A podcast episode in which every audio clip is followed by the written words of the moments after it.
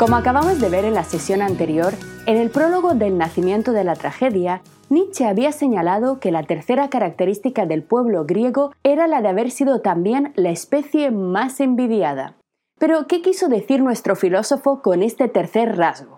Según Nietzsche, como ya hemos visto, no ha habido en la historia del pensamiento occidental ningún científico, pensador o artista, ningún filósofo que no se haya sentido profunda y sinceramente admirado, impresionado por la obra de los griegos. Su carácter primario, su condición original, la de ser los primeros bendecidos por el tiempo, pues aunque queramos no podemos evitar esto, que hayan ido por delante de nosotros. De esto no hay forma de librarse. Este carácter primario nos convierte a nosotros, a todos los que hemos venido después, en esos pequeños enanos que avanzan inevitablemente a lomos de gigantes, según subrayaba esa célebre frase atribuida al gran Isaac Newton, pero que en verdad fue puesta por escrito por primera vez por un filósofo medieval en el siglo XII, Bernardo de Chartres. Al igual que para Newton y para Bernardo antes que él, los griegos son esos gigantes ante los que nos tenemos que medir. Incluso aunque neguemos, rechacemos su legado, ellos están en la cultura, ellos son la cultura e inevitablemente yacen bajo toda creación posterior.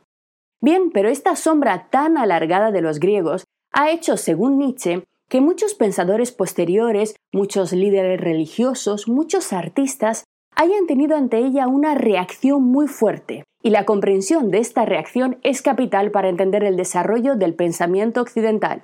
Es decir, lejos de convivir pacíficamente con este legado griego, numerosos pensadores han manifestado en sus creaciones odio hacia el mundo heleno. Así nos dice Nietzsche que muchos hombres que vinieron después, ante la deslumbrante capacidad de los griegos, comenzaron a sentirse pequeños, miserables, incapaces, insignificantes, pasando a desarrollar una especie de implícito sentimiento de inferioridad muy relevante a nivel histórico. La palabra para entender exactamente qué quiere decir Nietzsche hablando de esta cuestión, la palabra clave es envidia. la palabra envidia, además, es un término, un concepto verdaderamente interesante. Fijaos, la palabra envidia proviene del verbo latino invidere, que literalmente significa ver dentro, invidere. Es decir, si bien cotidianamente los romanos usaban este verbo para hacer referencia a los celos, a la hostilidad derivada de los celos, también este término era usado en época romana para referirse, atentos aquí, al mal de ojo, invidere, el mal del ojo, el mal del que ve, es decir, el mal que produce lo visto. Pero ¿qué es exactamente lo que pensaban los romanos de este término? Para ellos, la envidia era una especie de malestar, de hostilidad, que surgía cuando uno miraba a otro, cuando uno mira demasiado tiempo a otro, cuando mete los ojos dentro de él, lo analiza, lo estudia, se fija demasiado tiempo en una persona y después de conocerla, de ver sus logros, sus méritos y cualidades, lo detesta terriblemente.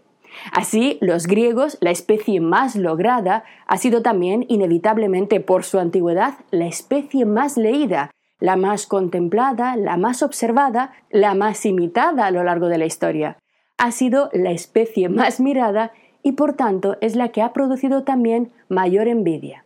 Por ello, muy atentos a lo que dice Nietzsche a continuación, ante la imposibilidad de superar la altura de los griegos, ante la incapacidad de hacer nada frente a su enorme peso cultural, a lo largo de la historia occidental, podemos detectar la aparición de dos estrategias fundamentales centradas, atentos aquí, en apartarlos de la memoria, en eliminarlos del presente. Estas dos estrategias se han basado, según Nietzsche, por un lado, en el desprestigio por difamación moral y por el otro, en el olvido por amnesia inducida. Es muy importante tener en cuenta, lo vamos a estudiar a continuación, que estos dos procesos del olvido del periodo griego, del legado griego, no han sido, según Nietzsche, una inocente consecuencia del natural paso del tiempo. Nos dice nuestro filósofo que el hecho de que hoy en día, y esto lo podemos aplicar sin ningún problema ahora mismo a nuestra propia situación actual, el hecho de que hoy en día la mayor parte de la gente solo ha oído hablar de los griegos de oídas, que apenas haya tenido ningún contacto con su cultura, la mayor parte de las personas, lo sabemos bien, no ha leído una sola línea de la Ilíada, o si se les pregunta por alguna obra de arte griego, como mucho van a decir el Parterón y poco más. Pues bien, según Nietzsche, este olvido esta especie de amnesia del legado griego, repito, no es una inocente consecuencia del paso del tiempo, sino el efecto de estas dos estrategias deliberadamente e intencionadamente puestas en marcha y desarrolladas además con un enorme trabajo intelectual detrás. Así Nietzsche nos dice que si iniciamos un estudio serio, una lectura seria de la historia, de los textos más importantes del pasado, que es lo que precisamente estaba haciendo en su primera etapa como filólogo ese joven Nietzsche, si empezamos a hacer esto y no nos basamos simplemente en prejuicios, sino que empezamos a leer, atentos aquí, podremos comenzar a identificar momentos clave de la historia occidental en los cuales determinados individuos pusieron en marcha, iniciaron un conjunto de estrategias diseñadas específicamente para silenciar el legado griego. Este proceso se fue desarrollando a lo largo de la historia, enseguida lo vamos a ver, en una primera fase de la mano de los cristianos y en una segunda ola de la mano de los modernos hasta llegar a nuestros días, momento en el cual los griegos parecen simplemente esa cosa antigua, polvorienta, carente de interés, relevante solo para cuatro eruditos. El ser humano contemporáneo ya no siente una unión con la belleza, con el legado griego, pero no por casualidad, sino como consecuencia de un plan estratégico que vamos a analizar a continuación. Como señalaba hace un momento, Nietzsche sostiene que los primeros en iniciar esta estrategia de silenciamiento del legado griego fueron los cristianos de los tres primeros siglos de nuestra era, quienes, sintiéndose acorralados por la cultura griega, o mejor dicho, por la cultura greco-romana, que básicamente los menospreciaba, los perseguía o los ignoraba en el mejor de los casos, iniciaron un proceso de difamación, atentos aquí, de degradación, de minado de la imagen de los griegos basado en ataques de tipo moral. Es decir, estos primeros pensadores cristianos se centraron en despreciar a los griegos desde un punto de vista ético, resaltando fundamentalmente su inmoralidad por contraste con los valores, con los nuevos valores propiamente cristianos de pudor, modestia, por las nuevas visiones de las relaciones humanas, de las relaciones sexuales, familiares, que estaban planteando los cristianos. Así, estos pensadores religiosos de los primeros siglos comenzaron a redactar un importantísimo nuevo tipo de textos, un nuevo género literario conocidos como apologéticos, en los cuales, tal y como dice su propio nombre, lo que ellos presentaban era una apología del cristianismo, una defensa, una elevación del cristianismo, al mismo tiempo que un durísimo ataque contra los valores de la cultura griega. Para resumir un poco, la idea fundamental que podemos encontrar en la mayor parte de estos textos apologéticos es la siguiente, es bastante sencilla.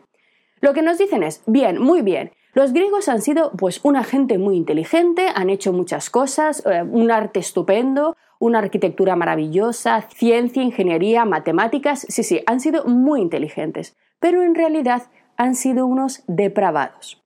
Es decir, estos primeros cristianos toman todos los méritos griegos en el ámbito intelectual, en el ámbito cultural, y los intentan difamar apelando a sus costumbres y modos de vida, refiriéndose a su intimidad personal. Esta estrategia de los apologistas consistía, por tanto, en señalar que los cristianos no deben compararse con los griegos, no deben competir con ellos en inteligencia o conocimientos, porque, bueno, esto era literalmente imposible. No había cómo competir en este ámbito porque el cristianismo en aquellos momentos era una religión prácticamente recién nacida, cuyos principios eran fundamentalmente éticos, morales y que no había desarrollado ningún tipo de explicación compleja de la realidad, no le había dado tiempo a hacer nada de esto. Por tanto, para rebajar el valor de la cultura helena, de la cultura predominante competidora, los apologistas plantearon que los cristianos debían distinguirse por sus cualidades morales, por su mansedumbre, por su bondad, etc.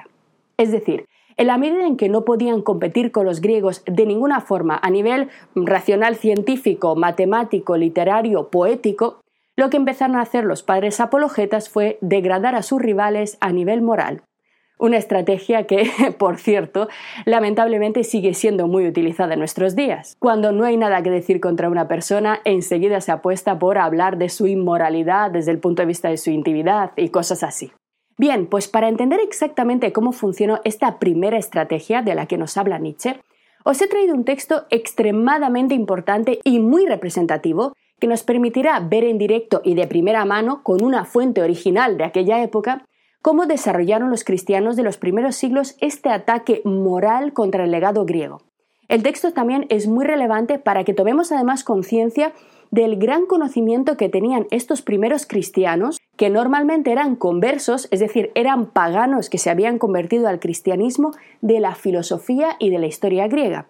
Es decir, no fueron ataques inocentes, aleatorios, creados por gente ignorante, sino que vinieron de la mano de personas cultas que sabían perfectamente lo que estaban haciendo. El texto que vamos a leer, atentos aquí, es un fragmento extraído del Apologético de Tertuliano, de la obra titulada Apologético del pensador cristiano Tertuliano, uno de los más influyentes del siglo II de nuestra era. Vamos a leerlo porque vais a ver cómo se desarrolla este ataque al que Nietzsche se refiere en el nacimiento de la tragedia. Y así nos dice Atentos Tertuliano. Fijaos. No se parecen como pensáis los filósofos y los cristianos. Distingue entre ambos grupos, esos filósofos griegos con tanto prestigio y nosotros los cristianos. Ni en el conocimiento de la verdad, ni en la enseñanza. Por tanto, lo que saben los griegos y lo que saben los cristianos acerca de la verdad es algo completamente diferente. Evidentemente, Tertuliano aquí está insinuando y después va a afirmar sin ambajes que solo los cristianos están en posesión de la verdad, que solo los cristianos han culminado esa obsesión que había caracterizado a toda la filosofía griega clásica anterior, la búsqueda de la verdad. Pero tampoco se asemejan filósofos y cristianos en la enseñanza. ¿Cuál era la clave de la filosofía griega? Lo hemos visto en la clase anterior. La enseñanza de maestro a discípulo.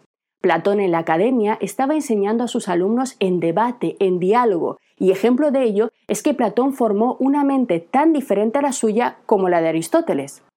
Por otro lado, la enseñanza de la doctrina cristiana era una enseñanza de tipo predicativo, en la que el creyente escuchaba al sacerdote, pero no debía realizar una labor crítica, no debía iniciar un debate constante, sino simplemente asimilar las ideas impartidas por el sacerdote, en este caso por un predicador. Así que fijaos cómo comienza Tertuliano su texto apologético. No se parecen como pensáis los filósofos y los cristianos, ni en el conocimiento de la verdad ni en la enseñanza. ¿Qué supo decir de Dios Tales, el primero de los filósofos, al cual preguntando qué cosa era Dios, acertó cuando no supo decir nada? En cambio, a Dios le halla y muestra cualquier cristiano, y todo lo que se pregunte de Dios lo dará allí señalado. Aunque haya dicho Platón que no es fácil el hallar al hacedor del universo y que hallado es dificultoso definirlo. Fijaos, esta es una cita literal del Timeo de Platón. Tertuliano la ha sacado directamente del diálogo platónico, lo cual demuestra que no solamente había conocido de oídas la filosofía griega, sino que la había leído y que en algún momento probablemente había tenido los textos de Platón en sus propias manos. Así que increíble. En la filosofía moral, y aquí está la clave, veréis qué poco se parecen los filósofos y los cristianos. Porque si hablo de pureza, hallo parte de una sentencia de los atenienses contra Sócrates por violador de muchachos. El cristiano no muda el sexo femenino. Hallo también a Friné, manceba de Diógenes, que como puerca ardía en el regazo del poltrón filósofo. Veo también a cierto espeusipo platónico, muerto en la fragancia de un adulterio. El cristiano solamente nació hombre para una sola mujer. Demócrito se sacó los ojos porque no podía mirar sin concupiscencia a las mujeres. El cristiano, en cambio, sin mirar ve a las mujeres. Para torpezas tiene ciega la consideración. Observamos, por tanto, cómo se produce constantemente una condena moral. Los griegos fueron grandes pensadores extremadamente relevantes para el desarrollo de la lógica, de la ciencia, de la filosofía, pero en realidad, como podemos ver, eran unos depravados, en este caso unos adúlteros. Y continúa Tertuliano. Si defiendo la bondad, está Diógenes, que arrogantemente pisó con pies lodosos las soberbias camas de Platón. Pisó una soberbia con otra. El cristiano ni contra un pobre miserable es presumido. Si disputo de la modestia, está Pitágoras, que intentó tiranizar a los turios, y Zenón a los prienenses. El cristiano ni el oficio de camarero apetece. Si quiero conferir la ecuanimidad, ocurre Licurgo, el gran legislador, que se dejó morir de hambre, a pesar de que le hubiesen enmendado sus leyes los lacedemonios. El cristiano, al mismo que le condena, le da las gracias. Si se hace cotejo de la fidelidad, Anaxágoras entregó al enemigo el depósito, mientras que al cristiano los mismos gentiles llaman por antonomasia el fiel. Si examino despacio la llaneza de corazón, está Aristóteles, que hizo matar a Hermias, su amigo, bajo pretexto de amistad. El cristiano no sabe ofender ni a sus mismos enemigos. Fijaos la carga de difamación, la carga de desprestigio que está introduciendo Tertuliano. No sabemos exactamente qué son estas leyendas, algunas más o menos las podemos localizar en la literatura posterior como interpretaciones hechas pues claramente a mala leche, como difamaciones basadas en la historia griega, pero por ejemplo el caso de Aristóteles y Hermias, que Aristóteles mandara asesinar a su amigo Hermias, que además parece que fue el padre de su mujer Pitia y uno de los grandes héroes contra los persas, al cual Aristóteles dedicó y escribió al menos dos poemas de alabanza, pues parece bastante poco probable. Y continúa Tertuliano.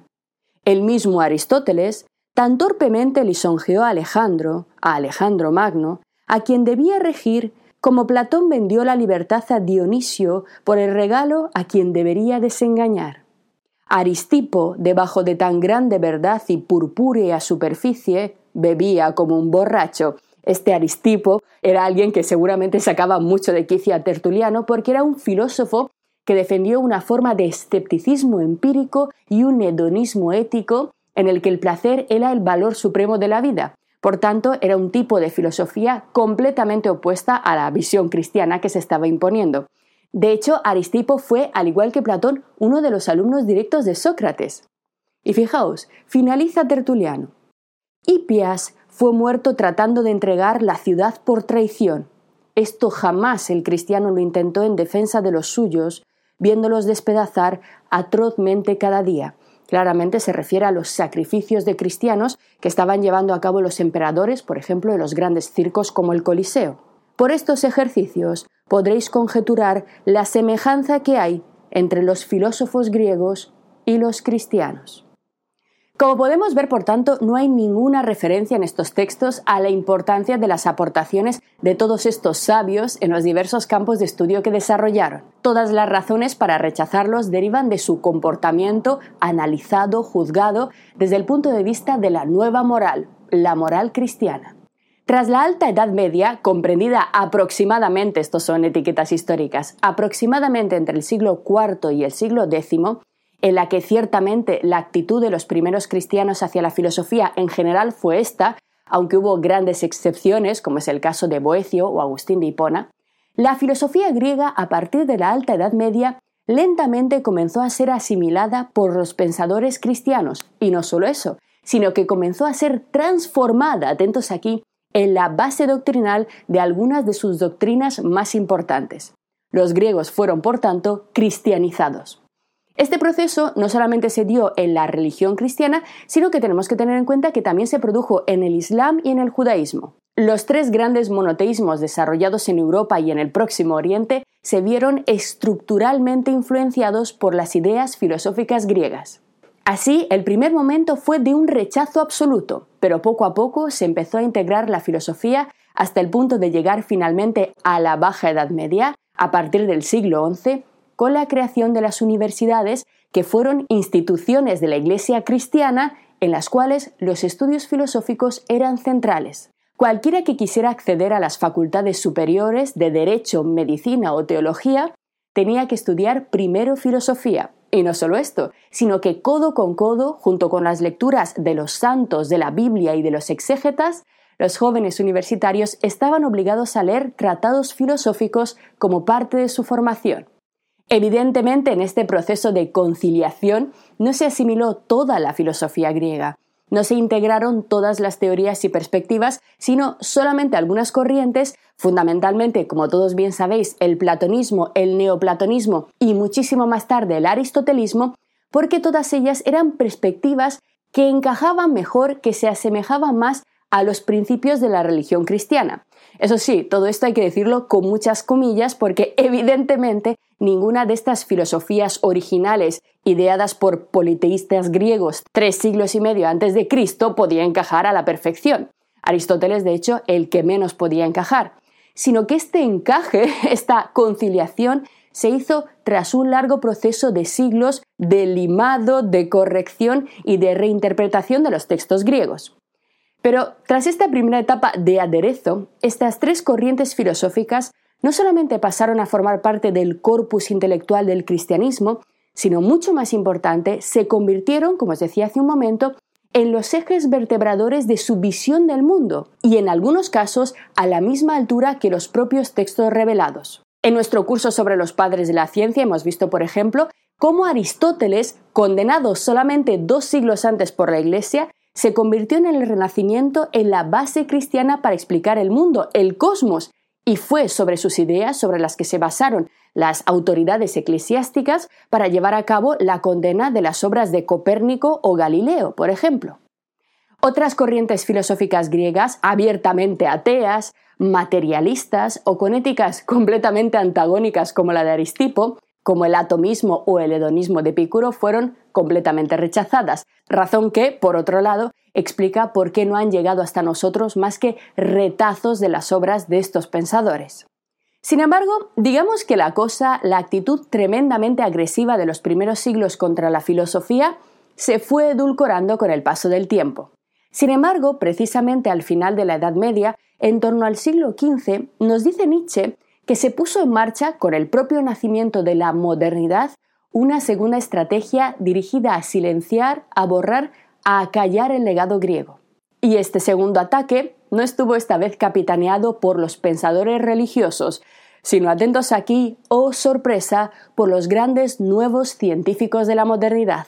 Y esta estrategia consistió simplemente en una exacerbación en una exageración demasiado sesgada, demasiado exclusivista de la importancia de los grandes padres de la ciencia, de los grandes padres de la modernidad como Copérnico, Galileo, Descartes o Newton, que fueron presentados como mentes que habían desarrollado teorías completamente originales, innovadoras, ajenas a toda antigua forma de ver el mundo que fueron promocionados como rupturas innegables con el pasado y como creadores de un pensamiento situado infinitamente por encima del legado clásico.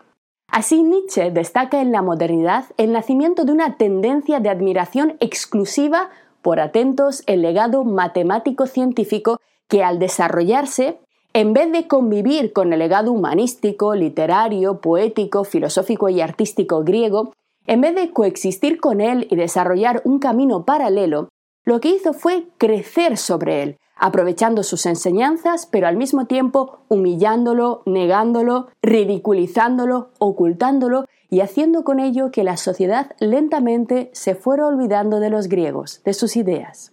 Una idea que ha logrado además prolongar sus efectos hasta nuestros días, con este ridículo enfrentamiento entre los de ciencias y los de artes, entre los de ciencias y los de humanidades. Una guerra estúpida que simplemente ha generado una fractura caracterizada por el desequilibrio social en la valoración de estas disciplinas. Las ciencias aparecen como lo más prestigioso, lo más digno, lo más venerable, mientras que las humanidades, la filosofía, la filología, la literatura, el arte, como saberes inútiles, aplastados bajo la losa del ¿para qué? ¿Para qué sirve todo esto? Pues bien, esta tendencia, como os decía, es interpretada por Nietzsche no solo como una simple consecuencia del paso del tiempo, sino también como una estrategia instrumentalizada. Y Nietzsche nos mostrará cómo el pensamiento contemporáneo, nuestra propia época, es hija de ambas corrientes. Por ello es tan importante comprender exactamente qué hemos heredado de estas tres raíces que conforman nuestro pensamiento actual. En primer lugar, por un lado, el legado griego, que aunque en parte lo hemos olvidado, está aquí, es el sustrato de nuestra cultura. En segundo lugar, el peso del cristianismo, que nos guste o no, es absolutamente innegable en la cultura occidental. Y en tercer lugar, la modernidad, que puso sobre la mesa a partir del siglo XV el apabullante poder transformador del mundo, de la sociedad, de las nuevas matemáticas, la experimentación, la ciencia y la tecnología, cambiando para siempre la historia de la humanidad. Nosotros somos hijos de estas tres corrientes. Somos una especie de híbrido, una quimera hecha con partes de animales diferentes. Y para poder entendernos a nosotros mismos, tendremos que entender claramente también los valores y las ideas que los vertebraron y cómo estos valores e ideas han llegado transformados hasta nosotros. Y a ello precisamente es lo que nos vamos a dedicar, por supuesto, de la mano de Nietzsche a lo largo de las siguientes clases. Seguimos. Lo que acabas de ver es solo un pequeño fragmento de este curso. Si quieres disfrutarlo en su totalidad y descubrir muchos otros cursos de filosofía, historia de la ciencia e historia del arte, visita nuestra web anaminecam.com. Y recuerda, este proyecto solo es posible gracias a nuestro programa de microfinanciación si quieres apoyarnos, conviértete en uno de nuestros micromecenas en Patreon. Desde solo un euro al mes nos ayudarás activamente a seguir difundiendo la cultura, garantizando nuestra plena libertad intelectual y económica. Encontrarás todos los links para conocer mejor nuestra historia aquí abajo en la descripción del vídeo.